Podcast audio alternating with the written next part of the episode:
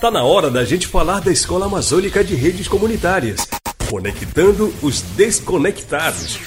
Se liga que tem assunto importante no ar.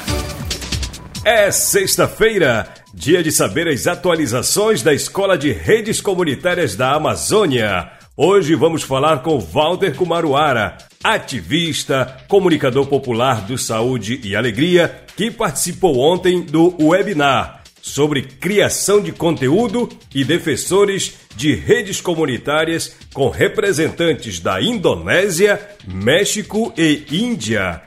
O webinar destacou o acesso digital que permite que as comunidades criem e compartilhem conteúdo de novas maneiras. Stream local de conteúdo de áudio e vídeo, portais cativos com sessões de notícias e agendas de eventos, arquivos e gravações da comunidade audiovisual e retransmissões de programas de rádio FM em formato de podcast. Conta mais aí pra gente, Valtinho! Olá, Raik, olá a todos os ouvintes, né, mais uma vez aqui no seu programa, né, para falar um pouco dessa última participação que eu estive, né, no caso ontem, pela manhã às 11 horas, participando aí do debate internacional, né, sobre a comunicação na Amazônia.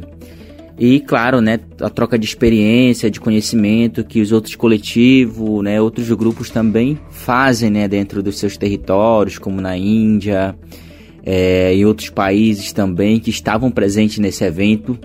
Né? É muito importante a gente falar da Amazônia, né? ter essa propriedade de falar da Amazônia com as diversas situações que a gente encontra aqui. Né?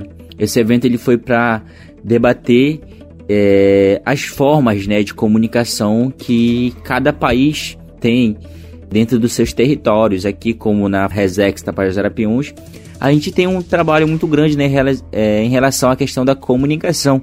Foi falado um pouco sobre a questão de como que nós fizemos para questão da, da Covid-19, né?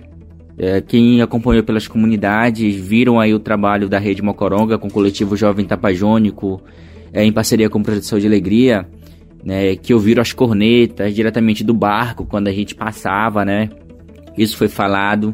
É, foi falado também sobre a questão né, das fake news, né? Como é que a gente lidar com isso dentro do, dos territórios? A gente sabe que na Amazônia, tanto faz dentro da unidade de conservação, nem todo lugar pega a internet, né? E quando pega ainda é muito difícil nessa conexão.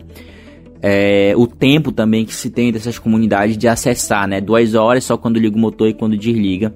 Às vezes você consegue baixar uma imagem, né? Às vezes você não consegue baixar a imagem. E às vezes quando você baixa, é, a imagem acaba falando na comunidade, né? Olha, não pode fazer isso, não sei o quê. E quando você vai olhar no outro dia, acaba vendo que aquilo lá é um fake news, né? E a gente vê muito isso dentro das comunidades, a gente vê muito isso no, no nosso Brasil, né? A disseminação de mentiras relacionadas à questão da vacina.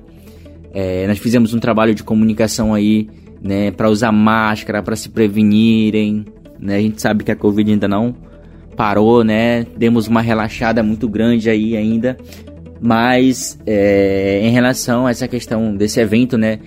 Para mim foi de suma importância, né? Tá falando um pouco da minha história em relação à comunicação. A gente trabalha com vídeos, cornetas, né? E também os podcasts que a gente lança, que de vez em quando vocês estão ouvindo aqui no programa Alô Comunidade ou no programa da Rede Mocoronga também. E isso é muito importante para que a gente possa estar tá falando, né? Tá falando da nossa situação aí para fora e a gente entender também como é que eles lidam com isso, né? Porque é, o problema da comunicação não é só aqui na Amazônia, mas em outros lugares também é afastado, né, do centro urbano, né? Então, foi mais ou menos isso, Raik, e um grande abraço.